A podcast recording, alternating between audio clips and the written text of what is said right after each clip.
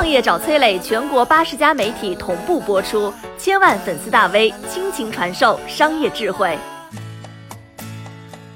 山寨的本质究竟是什么？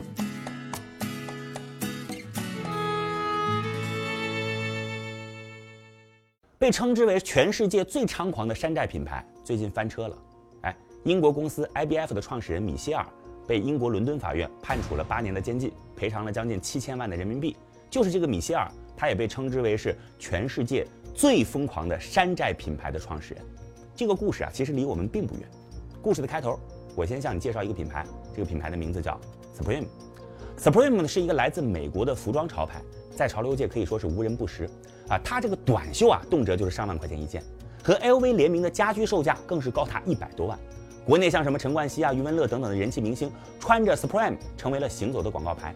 这个 Supreme 红底白字的 logo 更是全球最具潜力和价值的商标之一。它在全世界总共只有十三家门店啊，没有一家是在中国的。但是国内的需求非常高。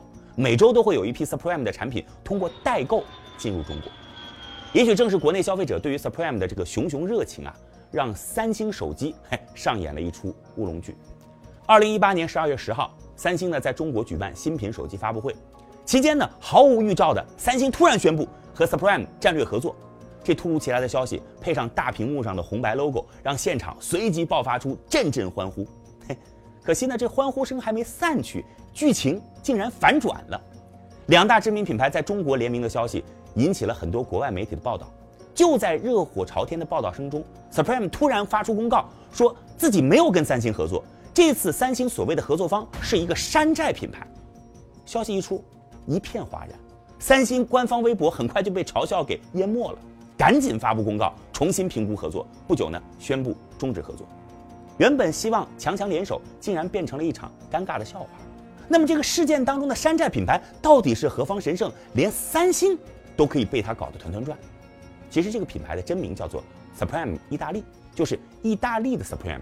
不仅仅是名字神似，它的 logo 更是和美国的 Supreme 几乎一模一样，进行了一场全方位的复制。你可能会疑惑，这难道不构成商标侵权吗？我们先了解一个词儿啊，叫做合法假货，听起来很刺耳吧？假货还有合法的？这是因为什么呢？全球各国对于商标的管理存在差异，在有些国家，商标的使用权属于第一个提出申请的，而不是第一个在商业中实际使用这个商标的。美国 Supreme 的限量产品虽然在全世界追捧者众多，但是大部分人没有办法抢到货，需求长期得不到满足。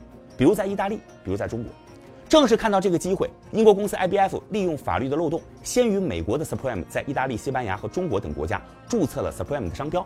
然后扛着美国 Supreme 的大旗，以更亲民的价格在全世界攻城略地。二零一六年一月十四号，Supreme 意大利甚至在意大利的佛罗伦萨建立了自己的第一家线下店铺。三年之后，上海淮海中路一家新店开业，门外人头攒动，队伍越拉越长。店铺门头上的 Supreme 的红底白字 logo 格外醒目。想来呢，你也猜到了，意大利 Supreme 率先把店开到了中国。在意大利人的眼里啊，这个自己的 Supreme 甚至成为了。值得骄傲的民族品牌。其实啊，山寨 Supreme 的还不仅仅是英国这家 IBF 的公司啊。就在不久之前，主播薇娅将号称 Supreme 的联名品牌带进了自己的直播间，以一百九十八块钱的价格创造了六百五十四万的销售额。但是事后呢，被指出这个联名品牌竟然是来自美国的山寨 Supreme 的公司。过去啊，很多外国人居高临下的指责中国山寨严重，但是你看这次 Supreme 的事件恰恰表明了。山寨这个事儿啊，并不分国籍，最终决定的只有商业利益的诉求。这个世界没有谁比谁更高贵。我是崔磊，很多互联网公司都曾邀请我去分享创业方面的课程，包括抖音、快手、百度、阿里、腾讯等等。我把主讲内容整理成了一套音频课程，里边包含如何创业、如何做副业、优质项目剖析等等，相信啊会对您有所帮助。下拉手机屏幕，在节目简介里边添加我的个人微信，这套课程今天免费送给您，快去领取吧。